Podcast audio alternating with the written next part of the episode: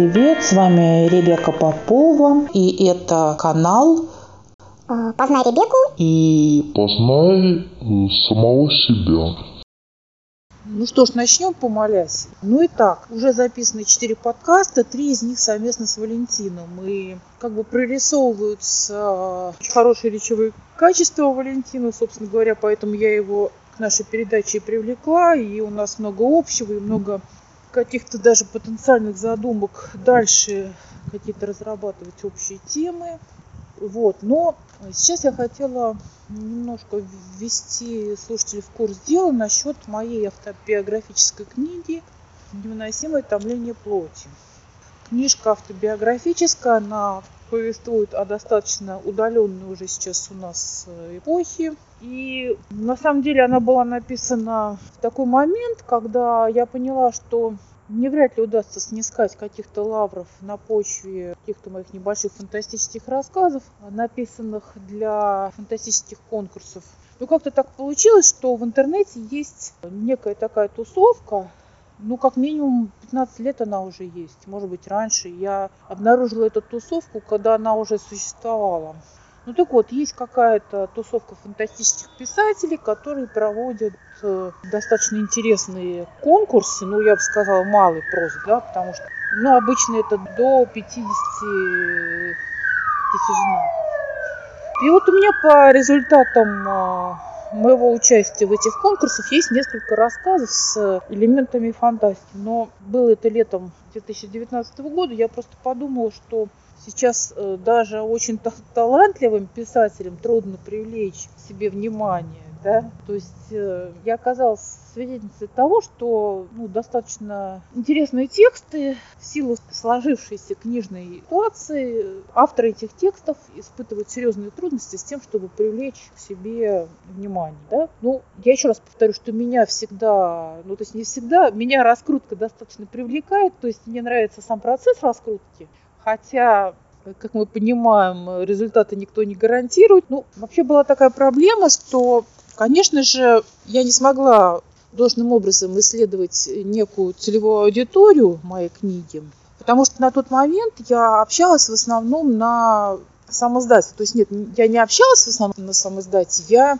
читала, что там пишут. Я говорю про тот вот старенький русский сам издат, э, который, ну, опять-таки, уже лет 15 как существует. С тех пор, конечно, появились э, более какие-то интересные писательские сайты, но вот на тот момент, где-то на 2006 год, сам издат уже существовал. И вот, скажем так, летом 2019 года это был один из немногих сайтов, который был мне известен, и я посмотрела, что там пишут люди в обсуждениях, и у меня создалось впечатление, что публика в основном так, ну потом зададимся вопросом, о какой именно публике идет речь. То есть мы так запоминаем, да, сносочка. Продолжаем. Что публика в основном интересуется какими-то виршами, наспех написанными, плюс э, политикой плюс актуальной политикой, потому что у нас, конечно же, скажем так, с 2014 года у нас э, так все закружилось, завертелось в России и в прилегающих странах, скажем так, не будем показывать пальцем, что началась там и международная изоляция России и так далее. Да, я не буду на этом сейчас останавливаться, но это болезненный вопрос, который разделил многие семьи и так далее. И, в общем-то, и геополитическая ситуация изменилась с тех пор. И, что самое главное, общество резко поляризировалось с тех пор. Ну окей, итак, Возвращаемся в 2019 год. Я обнаружила, что на этом стареньком, стареньком сам Либи, да, сам издате, тогда мне казалось, что это какой-то центр литературной жизни. Я сейчас понимаю, что, конечно же, нет. Вот, к примеру, на Автор Today там как-то все гораздо более живо и актуально, и свежо, и интересно. Хотя поначалу, конечно, мне там не очень понравилось, но сейчас я как-то уже к этому привыкаю, и мне кажется, что Автор Today это очень хорошая литературная сеть авторов. Итак, в 2019 году я почитала, что пишут на сам. И у меня создалось впечатление, что там в основном обсуждают какие-то наскоро состряпанные вирши, ну, разного качества, да, потому что у нас, ну, стихосложение – это отдельная сфера, я могу про нее говорить, могу не говорить. У нас, в общем-то, много кто нет себя поэтами, более или менее удачными, да, Я не буду сейчас на этом останавливаться, хотя могу остановиться. У меня, в принципе, про это есть статья на Дзене культурных феноменах. То есть мне не хочется сейчас ее пересказывать. Кому очень интересно, может зайти. Окей, оставлю под выпуском ссылку на именно эту статью на Дзене. Ну, в общем-то, если взять выжимку из нее, то дар э, рифмоплетства, он, конечно, интересный, и тот, кто может плести рифмы, Другой вопрос, какого качества эти рифмы. А это очень важный вопрос. Тот, кто может плести рифмы, тот, конечно, получает преимущество перед обычными людьми, и обычные люди им рукоплещут хоть за какие-то рифмы. Да? Давайте все-таки разбирать, что это за рифмы, если мы рассматриваем форму стихотворения, и уж тем более, что это за содержание. Да? То есть давайте не рукоплескать самому факту, что человек написал что-то стихах. Потому что я, честно говоря, даже не знаю, как реагировать, когда я вижу, что какой-то человек выкладывает свое стихотворение, и я просто вижу совершенно явные огрехи в этом стихотворении, вплоть до неправильного употребления слов и очень э, грубой такой рифмовки. Я уж не говорю, что смысл обычно не очень глубокий, да, потому что, ну, нужно какой-то иметь внутренний ценз, чтобы не выкладывать все подряд, да. А кто-то выкладывает. Кто-то считает, что количество перерастает в качество. То есть я иногда смотрю, что люди выкладывают, я вижу, как им рука плещет, я просто не знаю, как реагировать. То есть я не знаю, писать ли свои какие-то замечания или что, в общем, делать в этой ситуации. Потому что я вижу совершенно явные огрехи, но я не знаю, насколько хорошо будет воспринято то, что я буду это критиковать.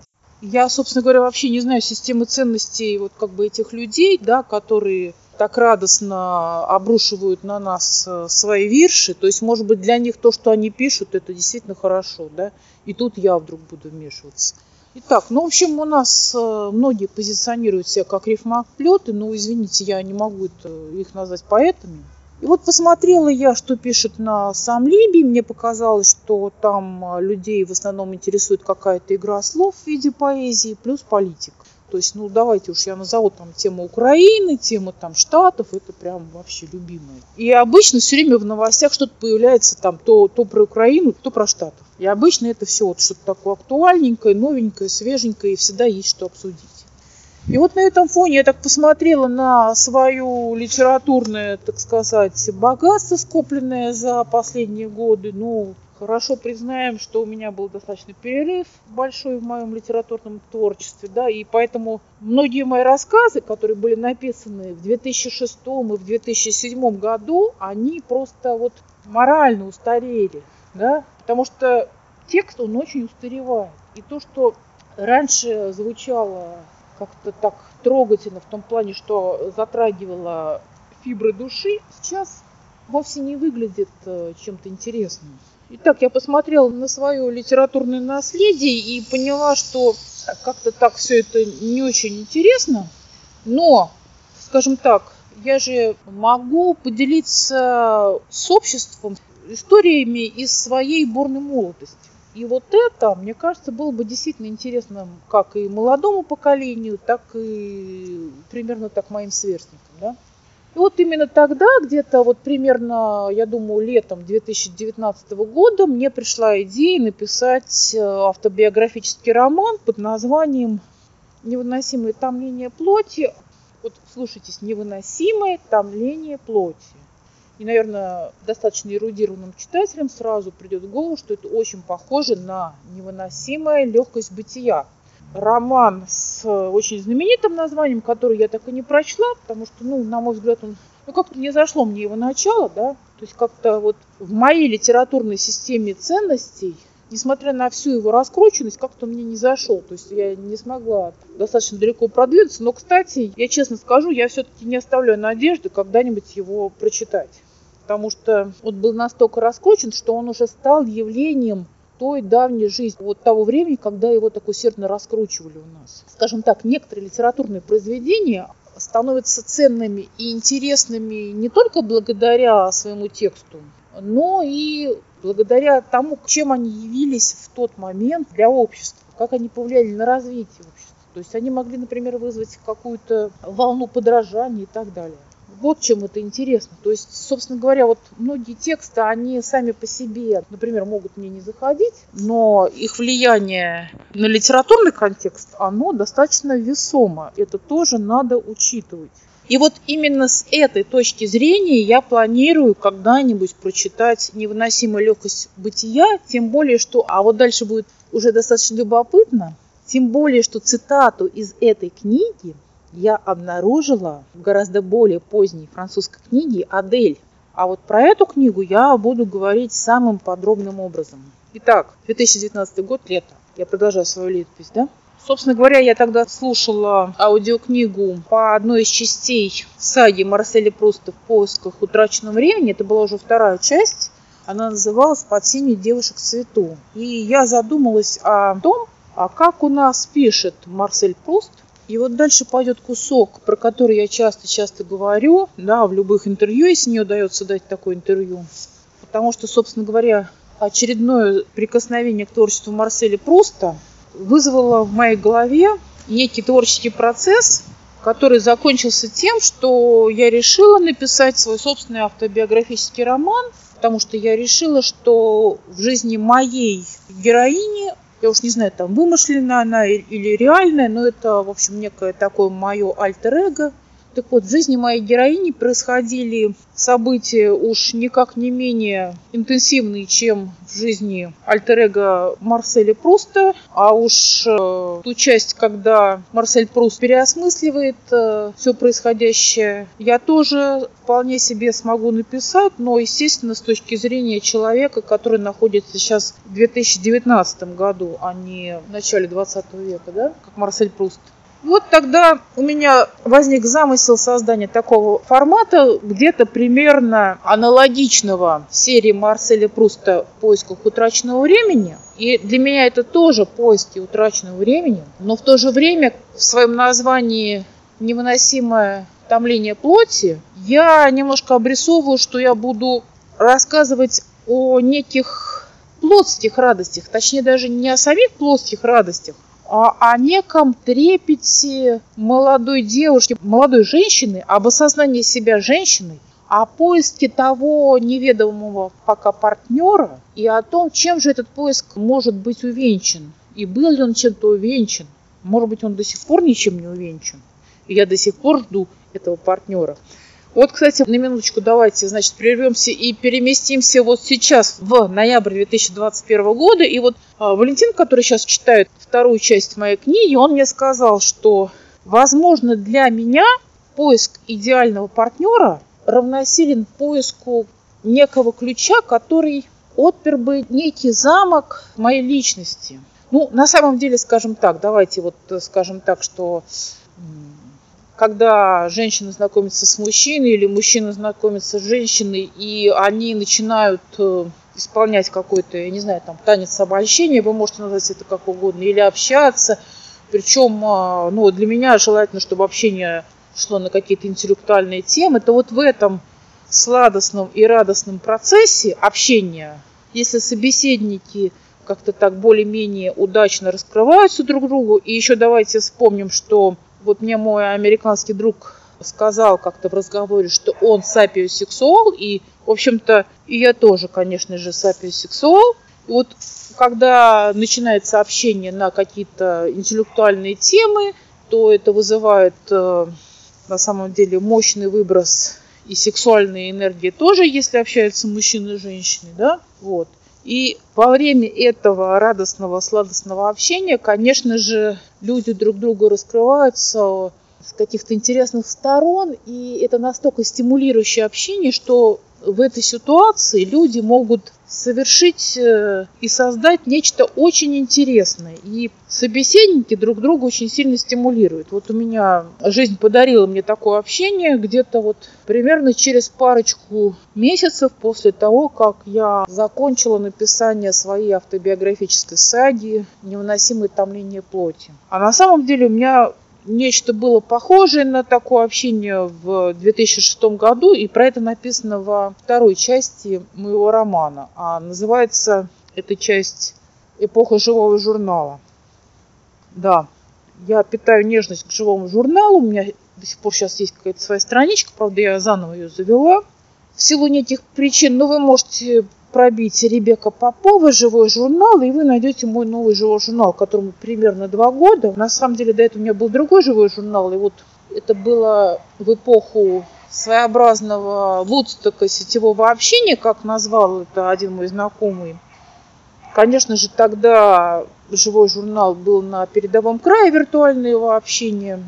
Я говорю про 2006 год. И вот именно тогда у меня произошло некое стимулирующее общение, которое повлияло на весь мой организм. То есть и какие-то физические процессы во мне шли в результате общения с моим собеседником виртуальным. То есть вот такие физические, которые обычно бывают у женщины, и интеллектуальные процессы во мне шли. Потому что, в принципе, мой собеседник был, ну, в некотором роде таким модным чуваком и творческим. Ну так вот, то есть давайте не будем преуменьшать э, роль виртуального общения и роль виртуальных собеседников в этом общении. Ну окей, значит, мы возвращаемся в 2019 год. Итак, используя э, разные материалы, я написала роман из пяти частей, который называется «Невыносимое томление плоти». Дальше я три из этих частей постепенно перевела на английский язык и выложила на сайте Amazon. Что касается русской версии, то сначала этот роман находился в бесплатном доступе, в открытом доступе. После этого я как бы немножко этот текст убрала из интернета, то есть это, в принципе, очень тяжело найти этот текст, но единственное, есть сейчас двуязычная версия первой части. Самая первая часть это такая милая часть, там почти нет эротических, ну то есть нет, там даже нет, наверное, эротических сцен, там есть рассуждения о сексуальности женщины. Такая милая часть «Я становлюсь женщиной». Самая первая часть. Она есть э, в двуязычной версии на Амазоне. А Амазон у нас э, разрешает делать бесплатные раздачи где-то 5 дней из 90. То есть вот сейчас, кстати, скоро будет, наверное, бесплатная раздача в ноябре где-то до декабря, до какого-то числа до декабря я сделала бесплатную раздачу, и можно будет почитать э, русскоязычную версию повести «Я становлюсь женщиной». Ну так вот, но что я еще хочу сказать? Когда я стала анализировать, а что повлияло и на мой роман, и, то есть даже нет, что повлияло на мою героиню, на ее поступки, в сексуальной области, на ее поведение, то, конечно же, я первым делом обнаружила, что на ту девушку, которая является как раз моей героиней, героиней моего, например, первого романа, да, конечно же, на нее повлияли книги, которые она читала в советское время. И одной из таких книг, который содержатся стереотипы поведения молодой девушки вообще, является книга Кристина Памелы Джонсон – я написала про нее развернутый отзыв на LiveLib. Окей, я эту ссылку тоже размещаю под этим подкастом. И вы можете посмотреть просто отзыв на эту книгу. Но также у меня есть статья на английском языке о том, как и в чем пересекается моя героиня и героиня книги Памелы Джонсон. Потому что, конечно же, все, что я читала о поведении девушек о том, как э, полагается позиционировать себя с мужчинами и так далее, и так далее, все это на меня влияло потом, когда я вышла, так сказать, на горизонты своей взрослой жизни. Когда я стала взаимодействовать с мужчинами, когда я стала искать э, того единственного или не единственного, или нескольких сразу, кто вот меня достаточно бы воспламенял, кто давал бы мне какие-то эмоции, не давал бы мне скучать. Ну, кстати, очень важной проблемой в моей жизни было то, что я очень часто находилась в состоянии скуки. Но уж извините, тогда не было интернета. То есть сейчас эта проблема кажется дикой, потому что сейчас я наоборот очень стремлюсь к одиночеству, и я иногда не могу уделить внимание каким-то моим и реальным друзьям, и виртуальным друзьям, потому что мне нужно слишком много времени для меня самой. Мне нужно получать какую-то подпитку интеллектуальную, и я ее черпаю из интернета, из моих любимых книг, иногда из фильмов. Очень много эмоций я черпаю из музыки. На все это нужно время, и мне совершенно не остается времени, чтобы как-то общаться там в реале или в верте и так далее. Да? То есть э, мне просто нужно держать себя как-то в тонусе, в интеллектуальном и в эмоциональном. но, скажем так, в то время интернета еще не было, и у меня была проблема, как бы мне не очень скучать, поэтому я соглашалась посещать самые разнообразные мероприятия, свидания, тусовки и так далее, да, то есть вот э, только бы не скучать, да. И к тому же формат общения с мужчиной был тогда такой, что ну, не было еще виртуальных возможностей, да, и просто даже поговорить с мужчиной можно было только встретившись с ним в реале, а это, сами понимаете, означало потом, так сказать, э, некое сексуальное продолжение. Вот, но ну, давайте так, я еще сейчас назову еще пару книжек, которые, как я обнаружила, являются очень созвучными с моей книгой. Итак, это книга Адель, Лейлы Слимани, по-моему, ее зовут. Это очень интересная книга, недавно написана, приблизительно 2019 или 2020 год. Про нее тоже есть моя рецензия на LifeLib. Кстати, LifeLib – это нежно любимый мною сайт, на котором можно найти настоящих книголюбов. И все, кто любит писать рецензии, я приглашаю идти туда, потому что ваши рецензии рано или поздно оценят. И также вы сможете найти там очень полезные рекомендации для того, чтобы вам самим прочитать. То есть мой круг чтения очень существенно расширился благодаря LifeLib. Итак, но также я написала статью, опять-таки на английском, которая систематизирует и анализирует сходство моей героини с героиней книжки Лейлы Слимани с Аделью, да. Собственно говоря, Адель одержима поиском новых партнеров, новых мужчин, да, то есть у нее как бы есть такая двойная жизнь, она журналистка в современном Париже, но одновременно она чувствует, что она живет, что она реально живет только те моменты, когда она видит, что, грубо говоря, на очередной тусовке мужчина на нее клюнул, и тогда она удовлетворена, и тогда она как бы получает какое-то удовольствие, а так э, остальная вся жизнь кажется ей очень рутинной. Это очень интересная книга. В общем-то, я думаю, что у меня и у моей героини было нечто подобное. Так что вот есть э, англоязычная статья на моем англоязычном сайте, где я анализирую сходство этой героини с моей героиней, с моим альтер -эго. Ну, даже, ну, я даже не знаю, как это альтер или как это назвать. Вот. И еще одна книжечка из э, женской литературы, на которую я хочу обратить внимание. Это книга «Жизнь советской девушки». Ее написала жена, по-моему, Михаила Шолхова, его зовут. А автора книги женщину зовут Татьяна. Я что-то запамятовала вот сейчас прям ее фамилию. Ну, эта книжка, конечно, совсем... А, ну, Адель книжка, можно сказать, эротическая немножко.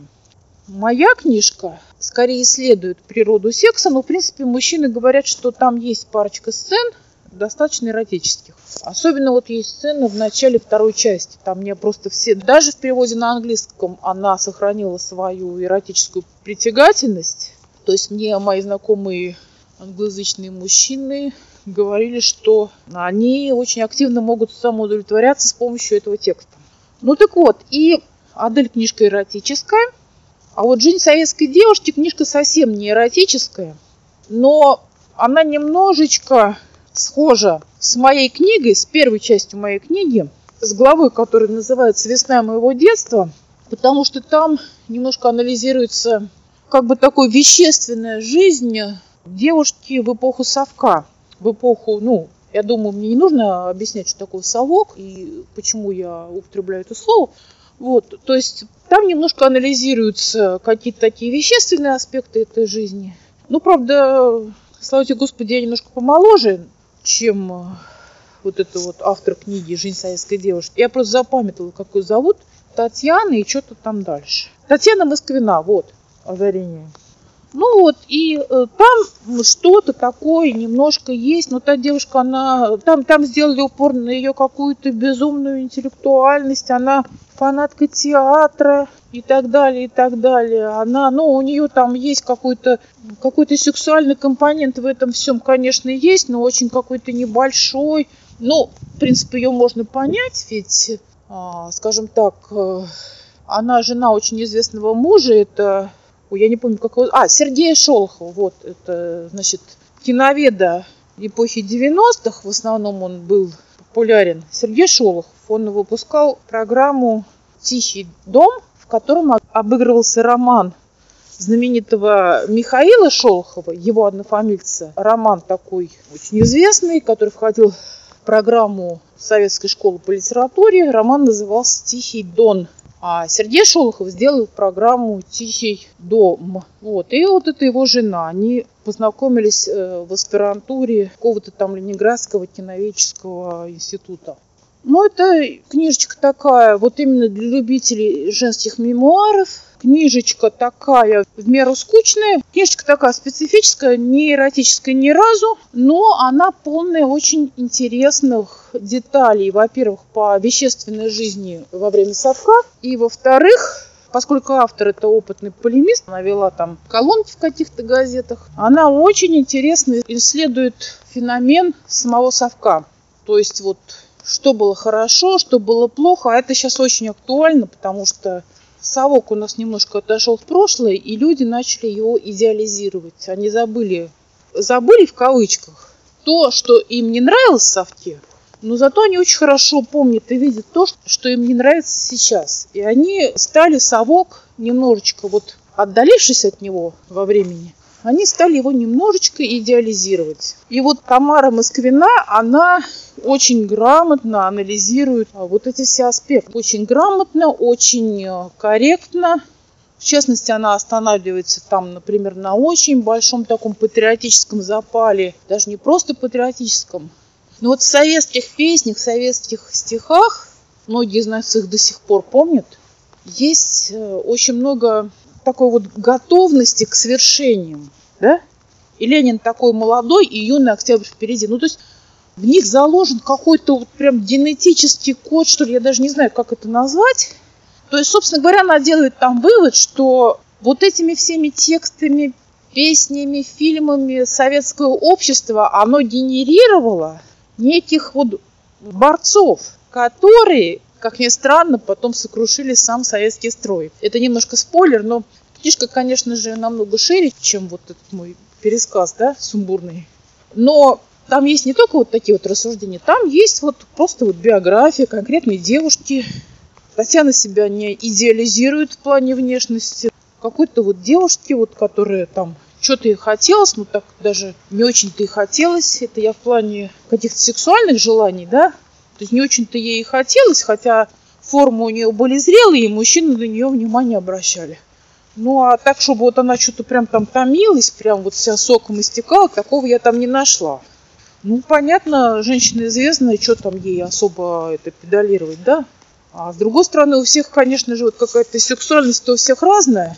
Кто-то там вот именно заточен на материнстве, и, может быть, там мужчины-то для них только как, так сказать, самцы, как э, производители вот. Итак, мы немного остановились на истории создания моей автобиографической саги, и теперь я хочу немножко рассказать о первых отзывах на нее. Формат моего романа, а особенно его название, полагает, что это некий либо там эротический роман, либо эротические мемуары. И мои читатели подходили к чтению этого текста с соответствующими ожиданиями. Ну вот некий серб, который, в принципе, английский знает хорошо, но это для него не родной язык, достаточно долго продирался через э, вот эту часть, которая такая связана с детством, и выразил идею, что что-то мало, мало какого-то сексуального контента. Другие люди были совершенно потрясены, ну кто-то был совершенно потрясен моим стилем. Это я все говорю про отзывы англоязычных читателей. Кто-то с радостью как бы познал э, образ э, вот такой вот э, советской российской девушки. Но на самом деле мы здесь упираемся в вопрос того, надо ли освещать эротический компонент и насколько подробно нужно это делать. Вот примерно год назад я натолкнулась на совершенно реальные мемуары содержанки некой современной, да, там, по-моему, это называется что-то такое типа исповедь содержанки или как-то еще. И это такой текст, совершенно тоже документальный. Автор все свои школьные годы провела в спортивных школах. У нее был какой-то уже сексуальный опыт с ее парнем, и вот она приехала покорять Москву. Мотивы ее совершенно такие вот материальные, то есть э, цель у нее стать содержанкой какого-то богатого спонсора, постоянной любовницей.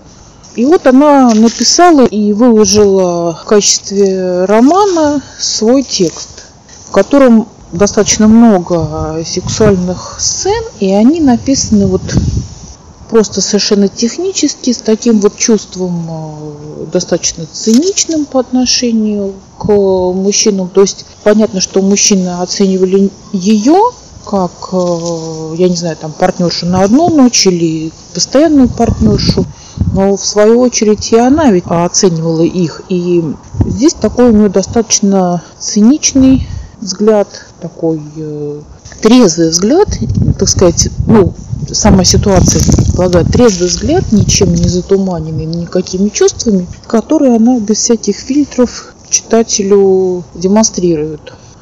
И вот как бы лозунг ее книги – это ничего личного, только секс. Ну, то есть лозунг это не она формулирует, это я так могу сказать. И на самом деле здесь такой жуткий парадокс, что ну, вроде бы много сексуальных сцен, это же здорово. Причем она описывает, э, ну, естественно, там все позы, последовательность разных сексуальных действий в направлении друг друга.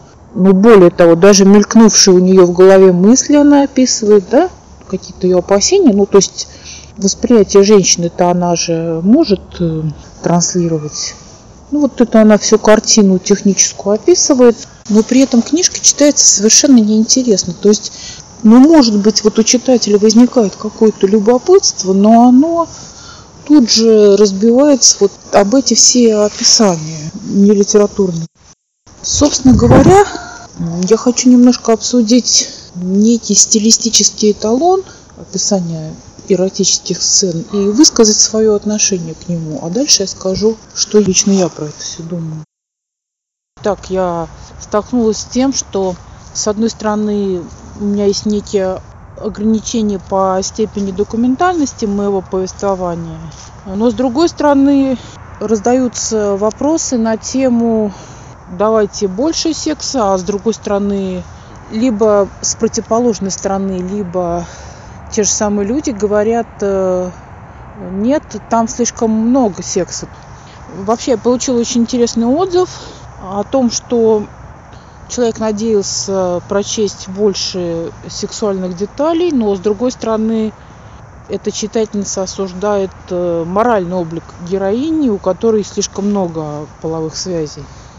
Ну, причем, кстати, надо заметить, что моя героиня совершенно не меркантильна. И это важно. Я, кстати, немножко начала рассказывать про исповедь содержанки. И понятно, что это просто совершенно откровенная меркантильность э, перед нами предстает. Ну, если мы рассматриваем вопрос о меркантильности в целом, то я иногда говорю, что в браке, в общем-то, и жена тоже в какой-то степени как бы продает свои сексуальные услуги мужу, ведь у нас обычно муж как бы больше зарабатывает, и вот они совершают э, такой своеобразный обмен. Жена предоставляет свои сексуальные услуги, а муж ответственен за постоянный заработок. Да? Ну, понятно, что эта схема достаточно устаревшая. Сейчас иногда и женщины больше зарабатывают или так же, а мужчина играет роль домохозяйки или просто имеет гораздо больше возможностей быть дома, у него не такой страшный рабочий график, да. Понятно, что эта схема, которую я обозначила, схема, когда жена предоставляет свои секс-услуги, а муж работает, эта схема, можно сказать, устаревшая, да, или очень общая. То есть, конечно, она не учитывает всех частных случаев. Это к вопросу о меркантильности женщин. Да? Я не знаю, я, наверное, тут э, вставлю... Я люблю вставлять всякие музыкальные клипы, и вот здесь я вставлю, наверное, обработку клипа Мадонны Material Girl, или как там она называется. Итак, в исповеди содержанки нам вроде бы дается очень-очень много секса, но вот даже я бы, в принципе, призвала слушателей прочитать хоть немножко этот текст, чтобы понять, какого рода тексты сейчас генерируются. То есть этот текст настолько не пропущен через какие-то фильтры интеллекта, что вот эти все сексуальные сцены, они просто вот выглядят какими-то просто уродливыми. Ну, то есть, скажем так, нечто в подобном стиле можно себе представить, что вот, грубо говоря, вот две подружки в баре болтают, вот они выпили, они болтают, и одна другой что-то начинает рассказывать там, про каких-то своих мужиков. Ну, это разговоры, конечно же, очень интересные, да, вроде бы для слушательницы. Но в то же время, вот скажу такую вещь, а в то же время они совершенно неинтересны, потому что, ну, никому сейчас уже не интересно а, читать, в какую последовательность кто что сделал. И, ну, я не знаю, вот, может быть, тогда уж видео смотреть, и, и то более зажигающее, да, чем читать просто описание, кто куда положил руку или что-то другое, кто где провел, что сказал и чего там в этот момент набухло, да, у кого. Вообще вопрос эротических описаний, он очень актуален. Я уже упомянула, что мою книжку читал на английском некий серб, после чего он э, что-то мне сказал про то, что это же должен был бы быть эротический роман. И в этот момент я задумалась о том, какого рода эротические описания мне самой нравятся.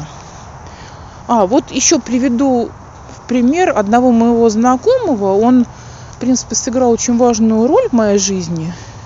Как и все важное, что со мной было, это произошло 15 лет назад. Мы, кстати, и сейчас с ним виртуально общаемся. И вот недавно он бросил мне ссылки на свои произведения, в которых есть эротические описания – как пример э, того, какого рода эротику он приемлет.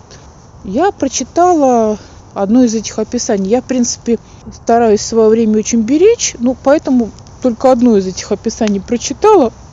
Итак, сейчас я расскажу вам, что это было за эротическое описание.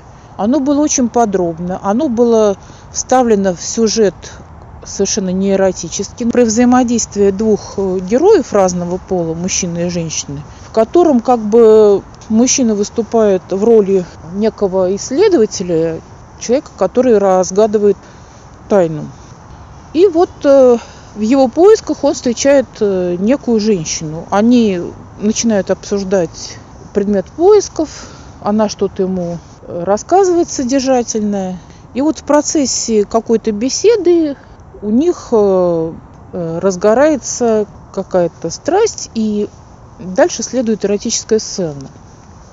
Вот я читала это описание, и скажу так, оно совершенно традиционное, в нем нет каких-то таких, э, так сказать, шокирующих деталей, да, чего-то такого. То есть это совершенно классический секс, в нем нет э, никаких элементов там унижения, насилия или чего-нибудь такого. То есть это полная-полная классика и в физическом, и в психологическом смысле. То есть мужчина там все больше и больше возбуждается, и дальше что-то там начинается, да, в какой-то традиционной форме. Ну вот я себя поймала на том, что ну, возможно, первое время мне было как-то даже неудобно читать в связи с тем, что я знаю автора, этого произведения. И я как бы так вот понимаю, что он туда вложил какой-то свой личный опыт. То есть как-то мне было неловко. Но потом это прошло. Я просто почувствовала, что мне это неинтересно. То есть он очень подробно, очень старательно все описывал. Я думаю, он очень четко передал свои собственные ощущения, эмоции.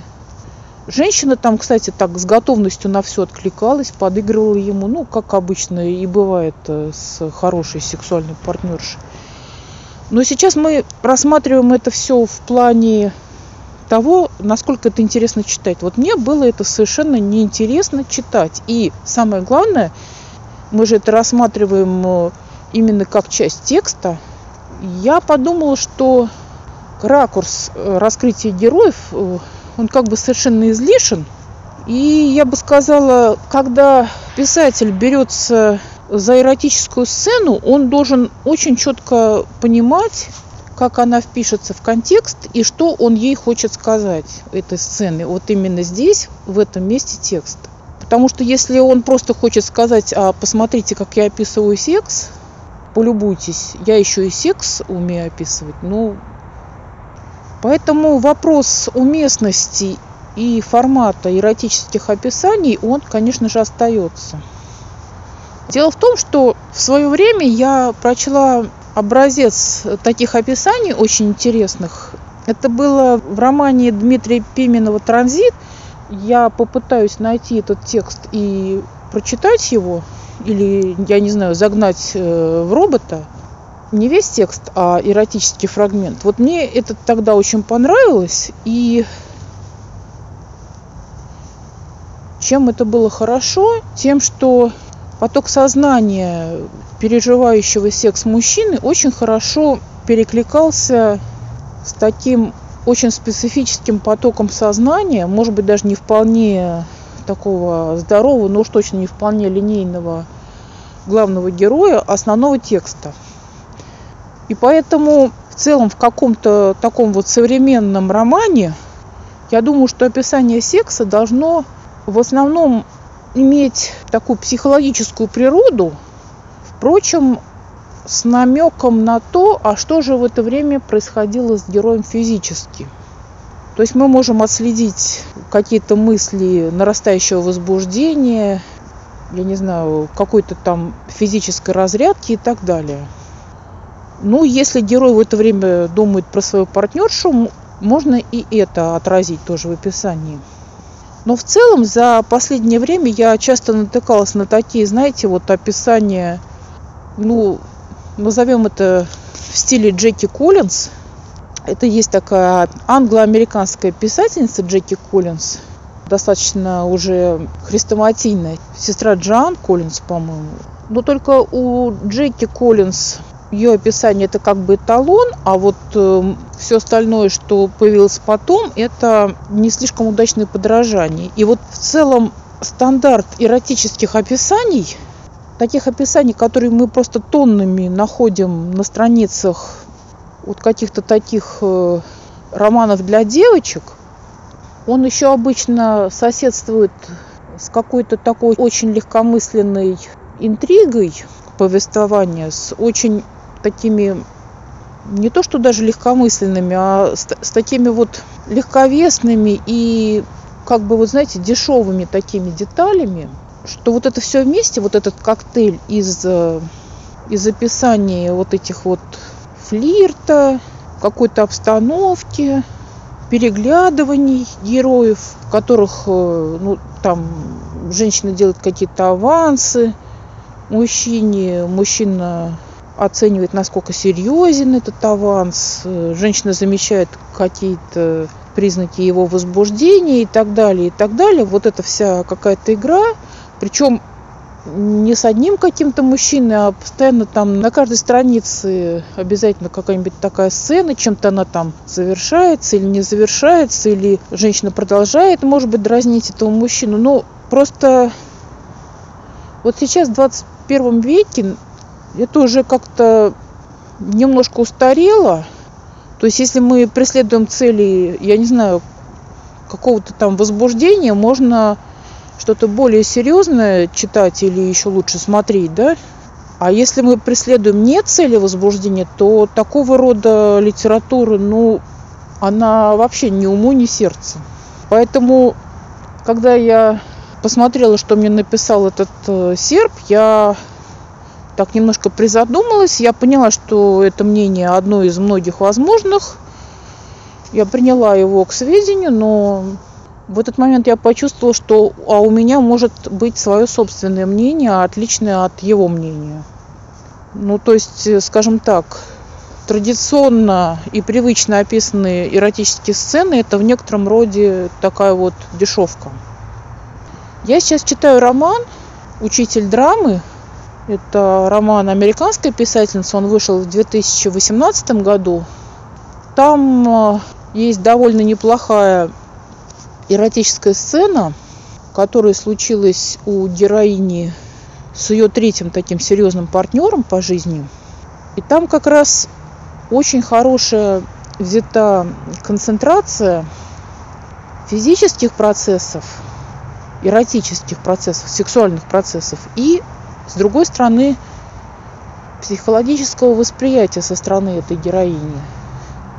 Ну а, собственно говоря, когда описывается женский оргазм, тут обычно не так велик спектр возможных эпитетов и вообще всего, что можно применить, но, собственно говоря, женский оргазм это как бы последняя точка, до этого там что-то еще происходит, да, это же не на пустом месте. Вот, то есть я обратила внимание на это описание, я даже два раза его переслушала на аудиокниге. Возможно, я потом еще и в виде текста его прочитала. И потом я обратила внимание, что это описание похвалила какая-то редактор этой серии, Инспирия, литературный э, редактор этой книжки, да, потому что э, эту книжку же еще кто-то в России перевел, выпустил и так далее. Ну, вот я запамятовала ее имя, фамилию, но, собственно говоря, это не важно, я ее пиарить здесь не собираюсь. Она тоже похвалила эту книжку и тоже обратила внимание на эту сцену. Она считает, что это одна из лучших эротических сцен в мировой литературе.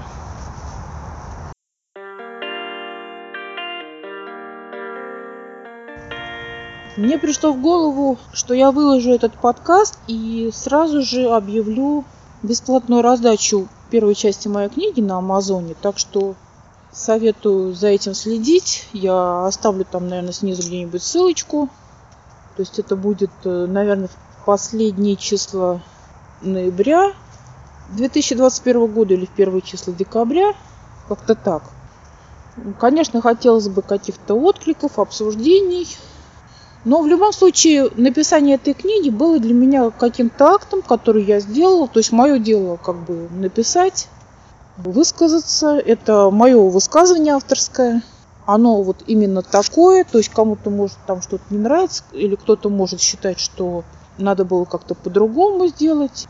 Но оно произошло, и оно произошло именно так. А дальше там э, дело читателей, критиков – Конечно, это не единственное, что я написала, и после этого я много чего писала. Я имею в виду не документальное. То есть, а тогда я написала так, потому что мне кажется, это было бы интересно и каким-то моим ровесникам, и более молодому поколению.